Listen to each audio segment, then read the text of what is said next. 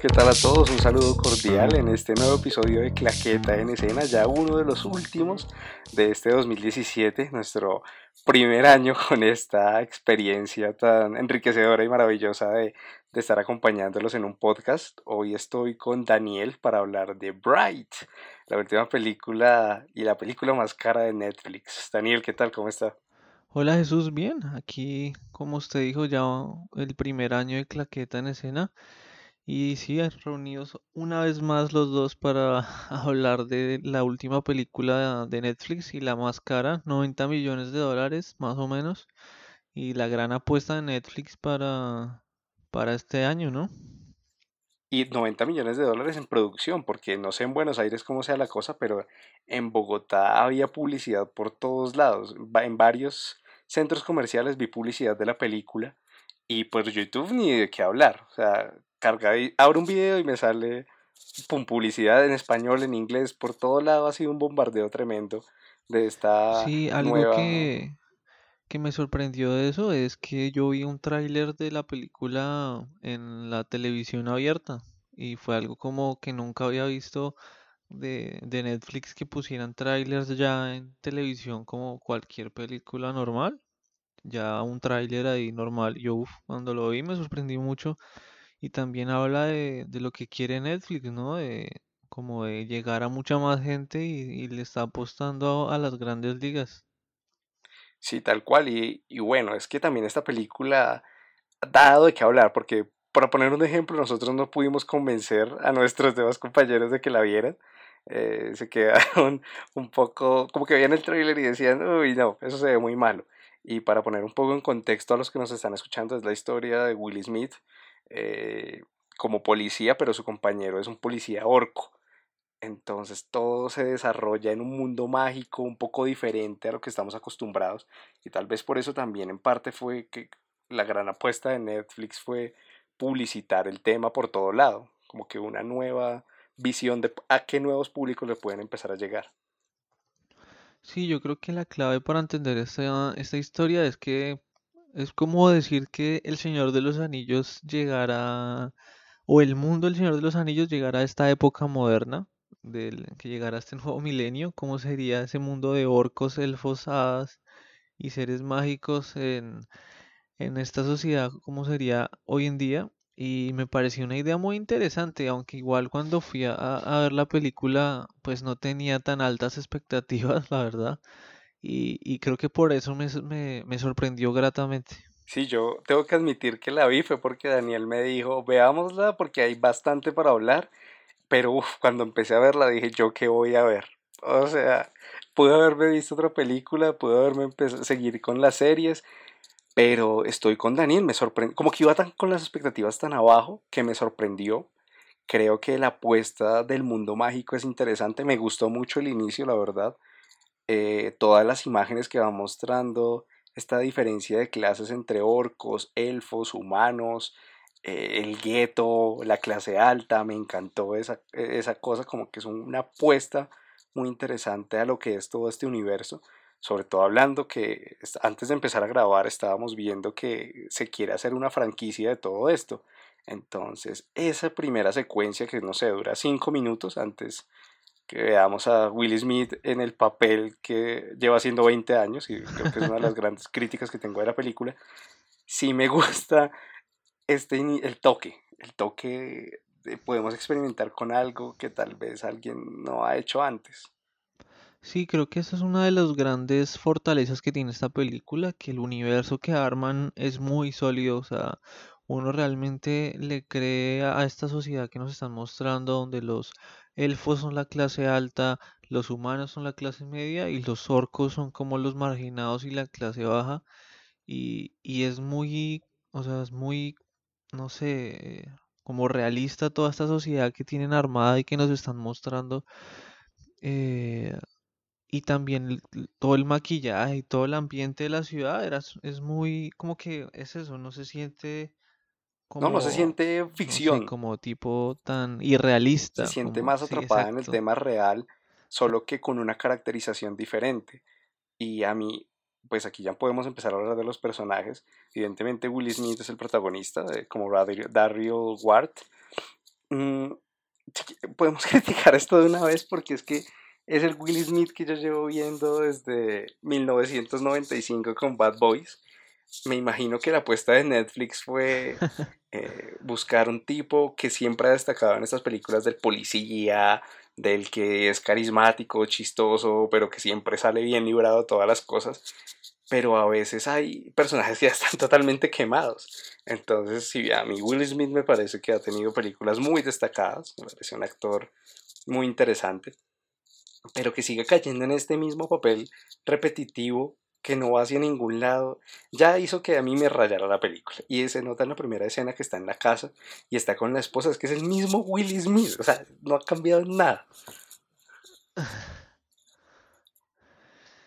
Y sí, o sea, es muy tipo Bad Boys. eh, igual también lo único que cambia es como el tono de, del policía, ¿no? Este es un policía un poco más eh, como que es como haga, es como decir que este el policía de Bad Boys ya ha estado, ya está a punto de retirarse, entonces ya tiene mucha más experiencia y ya está mucho más trajinado, pero pero sí es el mismo papel, o sea, no hay nada que, que negarlo, aunque pues Will Smith no nos ha demostrado que es un muy buen actor y, y aunque es el mismo papel, lo hace muy bien realmente, o sea, no tampoco puedo decir que No, una mala no, actuación. particularmente no actúa mal, pero a mí sí me molesta un poco eh, ver esos papeles repetidos. Entonces, no sé, si quieren hacer algo tan original, hagan otro tipo de personajes, creo que Will Smith podría llegar a hacerlo.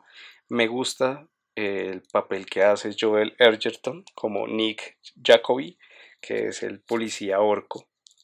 Creo que es el que se roba de verdad todas la- las miradas en la actuación, sobre todo por el, el personaje que está creando, ¿no? Estamos hablando de que los orcos eh, son como los marginados, los que están en los guetos, eh, los que siempre roban, los que son, tienen pandillas, y, y este es como el policía que quiere salir de eso. Una caracterización muy interesante, muy humana también, pero que llama mucho la atención y que se entiende en el contexto que nos está presentando la historia. Sí, además que es inevitable no, como no sentirse o no sentir como lástima o compasión por este orco porque no es lo suficientemente orco para pertenecer a los orcos, pero tampoco es humano como para, como vamos, compaginar con los humanos. Entonces está entre los dos mundos y, y es como muy, como que es el personaje que más se conecta o puede conectarse con el público. Y el maquillaje también es algo a destacar porque en- a mí personalmente me gustó y me pareció muy convincente. O sea, me recordó mucho tipo los orcos de... ¿Cómo serían los orcos del Señor de los Anillos si se pudieran bañar en, una época como esta? Y, y no, me pareció muy chévere, la verdad. De las cosas que más destaco de la película creo que es el, el maquillaje y todo como el, el ámbito del, del mundo que nos están mostrando. Bueno, los otros dos grandes actores que tiene la película es Nomi Rapace como Leila, que es una de las, o la villana, por así decirlo, de toda la, todo lo que nos está mostrando esa película, y Edgar Ramírez, que es Candomere, que bueno, hasta ahora me vengo a enterar del nombre, la verdad, porque no recuerdo haberlo visto durante toda la película.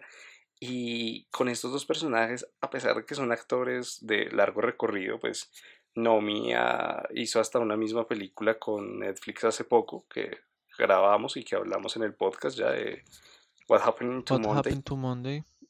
Y Edgar Ramírez también, un tipo que ha salido en, en muchas películas. Ahorita se me viene a la cabeza Furia de Titanes, pero también es un, un actor bastante reconocido, el venezolano.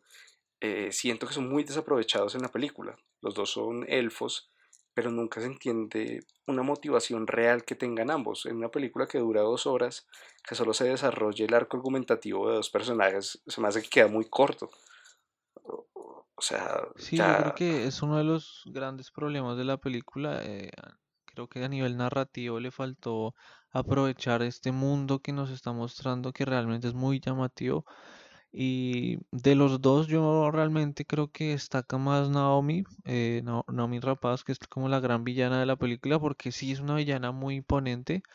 Quizá no conozcamos mucho de su motivación o de qué la rodea, pero, pero sí es muy imponente, o sea, desde el momento en que sale hasta cuando se desarrolla la historia es, es muy imponente y, y creo que más por como, no sé, sus gestos o esa mirada que hacía como tan deshumanizada, eh, a mí me gustó mucho. Lo que usted dice sí es, sí es cierto, pero en cambio el otro, digamos, Ramírez, el, otro actor, eh, Edgar Ramírez, realmente nunca conecté con el man, o sea, nunca supe qué estaba haciendo ni cuál era el propósito de, de- del man en toda la historia y, y creo que realmente lo hubiéramos podido sacar de la historia y, y ya no hubiera pasado nada con él, porque no hizo absolutamente nada. Ahora, ya que estamos, me llama la atención que a partir de lo que usted decía, de que está, puede ser una franquicia, de pronto nos ponen dos actores de este peso y les dan un papel tan secundario para poder desarrollar su historia posteriormente. Porque Edgar Ramírez lleva- dijo en un momento que llevaba 20 años buscando a, a Nomi y que hasta ahora estaba sin varita y podía llegar a, a atacarlo. No sé si esa haya sido una de las ideas de los productores, pero en esta película particularmente sí se me hace que queda muy corto el desarrollo de la historia porque están luchando. Al fin y al cabo es también uno de los ejes argumentativos que presenta la película. Pero bueno, para que entiendan un poco, porque llevamos hablando así de todo y de los personajes, la película va de dos policías que están en Los Ángeles, pero uno, el orco, es muy discriminado por el resto de policías, ya que todos son humanos. El orco siempre es, yo lo siento un poco como este tema estadounidense con los negros y toda la discriminación que ha habido o que hubo eh, en la división sí, social, claro. los guetos. Además porque es muy gracioso, pues a mí me pareció muy disidente la película que, o sea, todo el- como en general los humanos lo discriminaban al orco, pero vemos que en la policía hay chinos, hay latinos, hay mexicanos, hay el eh, Will Smith que es a- eh, afrodescendiente, eh, o sea, como que todos los que realmente han sido discriminados también discriminan a este orco y eso también es muy disidente de esta película, ¿no? Que es como uno de los mensajes que de fondo quiere transmitir. Sí, sobre todo la escena esa que eh, Will Smith le dice como cerdo, Shrek, mm, sí siente este juego un poco, por así decirlo, de especies y los elfos ni hablar porque están casi que en otra dimensión. Entonces, el orco, al ser tan discriminado, como que todos quieren eliminarlo y ahí entra Will Smith a jugar el papel, pero ya desde el inicio nos van, hay un, hay un tipo que capturan con una espada y el tipo habla orco y empieza a hablar con el orco, entonces empieza el juego de Will Smith puede ser el salvador de todos. Y ese también, yo creo que nos rayó, particularmente a mí me molestó porque es otra vez la misma mierda, eh, que todo ya se va a saber desde el principio, los clichés que ya conocemos, y al final nos demostró que sí. Sí, obviamente, o sea, desde el momento que capturaron a este, al, digamos, al loco de la espada, eh, que habló Orco y le dijo cómo tienes que cuidarlo porque él es como eh, Un un protegido, una así, elegido, un, sí, sí, una un elegido. así. Eh, nada, ya se sabía que iba a pa- o sea, ya literal lo que usted dice, nos contaron ya al final y es como muy predecible que, que Will Smith iba a ser el héroe del día. Entonces, como que ya es... Igual yo creo que todo el mundo sabe que eso iba a pasar, o sea, inevitablemente es el cliché que es muy difícil de, de romper hoy en día en las películas, ¿no? Ya uno sabe como más o menos como de para dónde va a coger la historia. Muy pocas películas hoy en día logran como sorprender al es- espectador como realmente con la historia.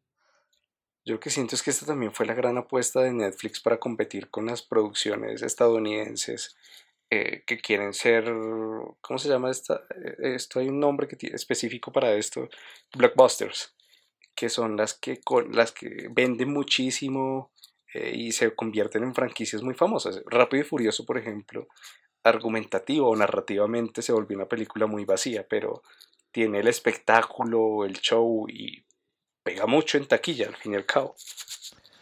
Sí, que al final eso es lo que realmente pues importa para las productoras.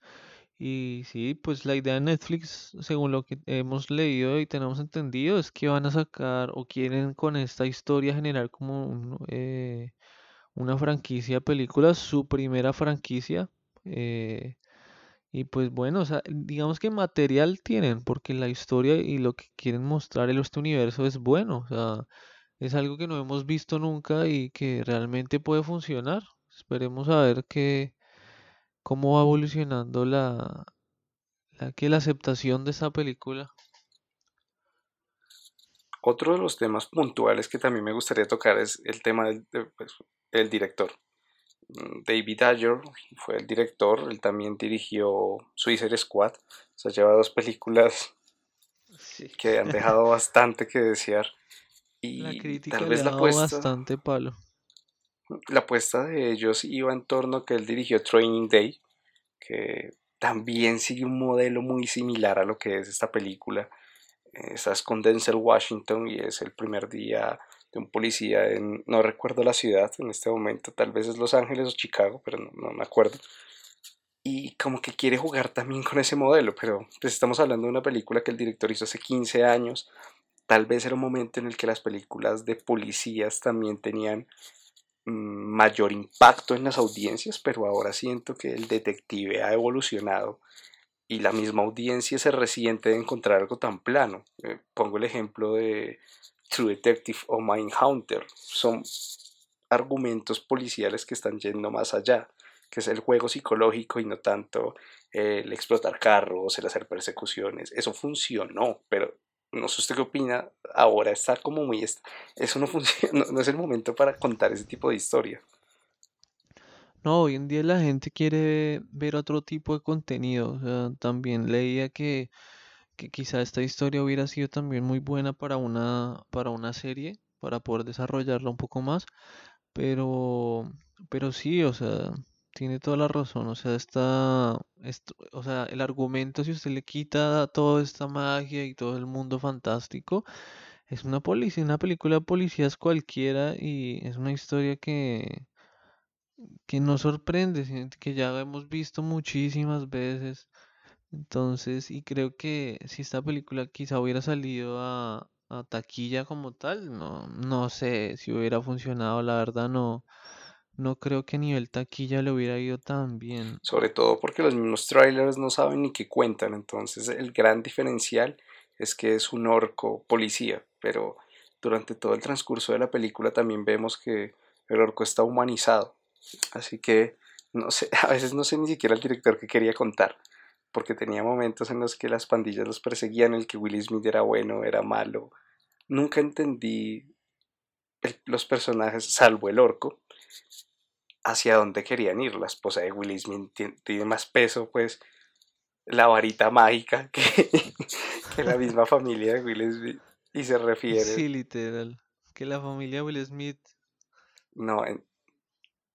aparece nomás como para dar como para decir que este man es eh, como que sí es humano. es que, es la misma vaina también que siempre ha salido.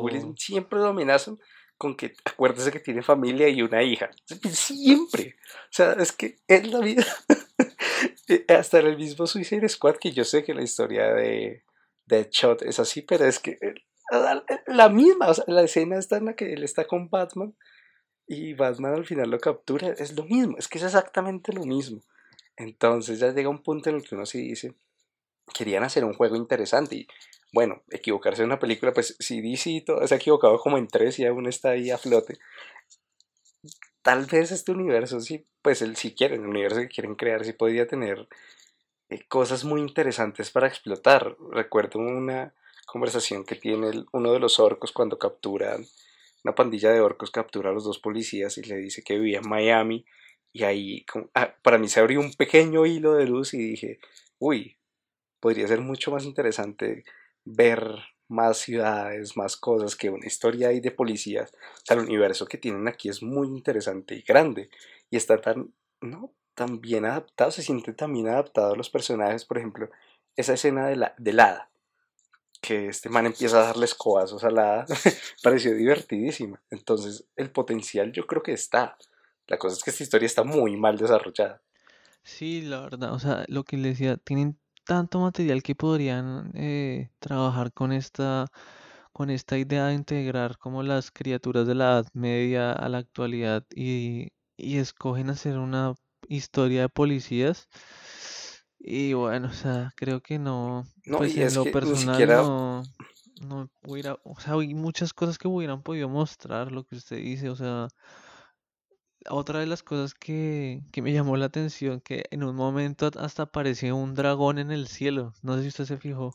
sí, ujú, sí, sí, sí, en una escena en la que está el dragón ahí volando, es como, es que ni siquiera vale la pena hablar de todo el, el argumento de la película porque es la misma historia de policías que uno ha visto toda la vida. Entonces, el objeto perdido, esto es más la persecución, todo el mundo en contra de ellos, los buenos, los malos, además hasta el que, que putas. to- encuentran, encuentran a, a la vieja que tienen que, pro- o sea, es lo mismo que, Sí, y la que, vieja cascadísima y después la vieja resulta que es un putas y, o sea, todo, todo muy cliché. Pero lo que usted dice es verdad, yo veía al dragón y dije, puta, un dragón, o sea, ¿por qué no me cuentas más del dragón? Sí, no entiendo, entiendo. Y, ya que usted abrió este, este campo, lo que sí, y ya lo dijo anteriormente, el tema del maquillaje, yo sí siento que la producción de esta película es muy buena. El tema de la misma, los planos, la ejecución, como graba- hay planos en los que hay eh, enfrentamientos que son muy interesantes, como que se siente la acción. Mm, Y el mismo juego de los colores, ¿no? No sé si sintió que cuando iban a los barrios pobres se sentía todo más como opaco, congestionado, frío, mientras o- que cuando oscuro, en o el sea, el barrio de tono, los... el tono de la película es, es una película que tiene un tono oscuro, igual creería yo que no es tampoco como para una clasificación de todo público y tipo el lenguaje que usan o cosas así, me pareció que le dio mucho más fuerza a la historia y a- al mundo que nos quieren mostrar.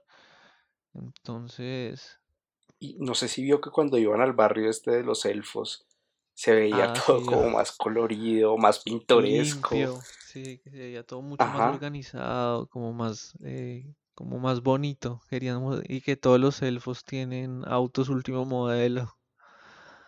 eh, Entonces, eso sí lo quiero destacar y es que la película se preocupa por los detalles. Entonces sabe cómo mostrar eso. Eso me gustó. Lo del dragón es un detalle. ¿sí? O sea, pudo no haber estado, pero es un detalle chévere. Que evidentemente a todos yo creo que nos hubiera gustado que se hubiera desarrollado más, pero es la muestra que hay potencial. Como hay un meme muy chistoso que dice, hay potencial, solo falta creer en eso. Y, y yo siento que esta película es eso. Existe el pot- no sé si Ayer sea el director elegido correcto. Lo que hay es buenos directores sí, para hacer eso es este verdad. tipo de cosas. Sí, Y y mira, tiene hasta por ejemplo, un. Snyder no le iría ni mal aquí haciendo esto. A mí que no me gusta Snyder, pero ni mal le iría con este tipo de películas. Sí, sería una propuesta interesante. Igual también la película dejó como varias cosas eh, pues abiertas, como ya sabiendo, o sea, en el momento que yo la vi, yo no tenía ni idea que estaban pensando hacer más películas.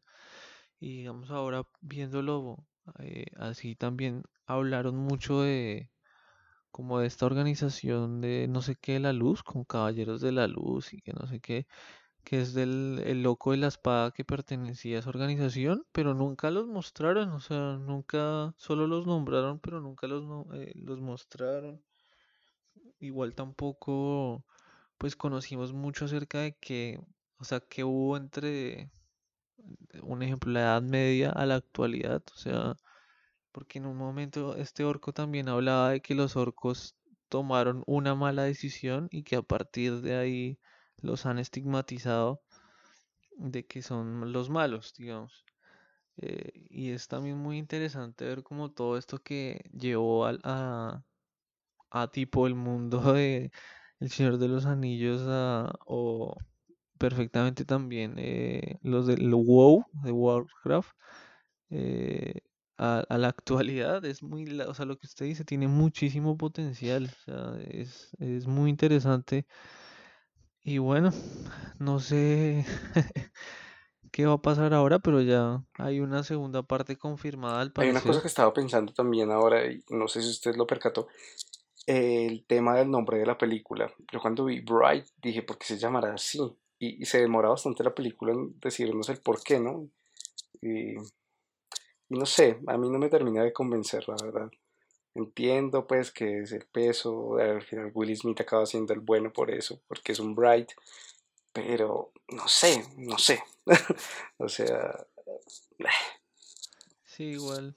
Pero lo que le digo es que es, todo eso fue tan, eh, pues tan cliché que este man iba a ser Bright, de que él era el que iba a salvar ahí, ahí iba a, que a, iba a usar la varita y que iba a salvar el día. Y literal, o Pasó eso. fue lo que No sé en aspectos de, de la banda sonora que le haya parecido a mí. Tengo la recordación de la escena inicial que de verdad me gustó mucho y me gustó la banda sonora que utilizan. Está muy bien hecha esa escena. Igual, eh, no sé si, pero a mí me dio la impresión que la canción de al final de los créditos era el mismo Will Smith que estaba cantando, ¿no? Pues no estoy seguro si fue, si Uy, fue él o no, habría que echarle una pero revisada.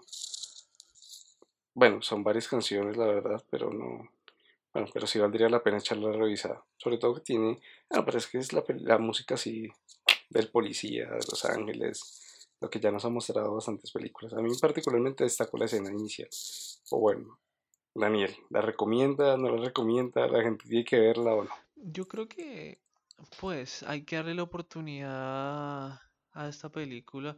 Creo que de fondo tiene una temática, eh, pues, fuerte porque Eh, la discriminación es un tema que con el que vivimos todos los días, tanto en, el país en el que cualquiera de nosotros viva, vemos discriminación todos los días y, es algo que no hay que como pasar por alto ni ser indiferentes.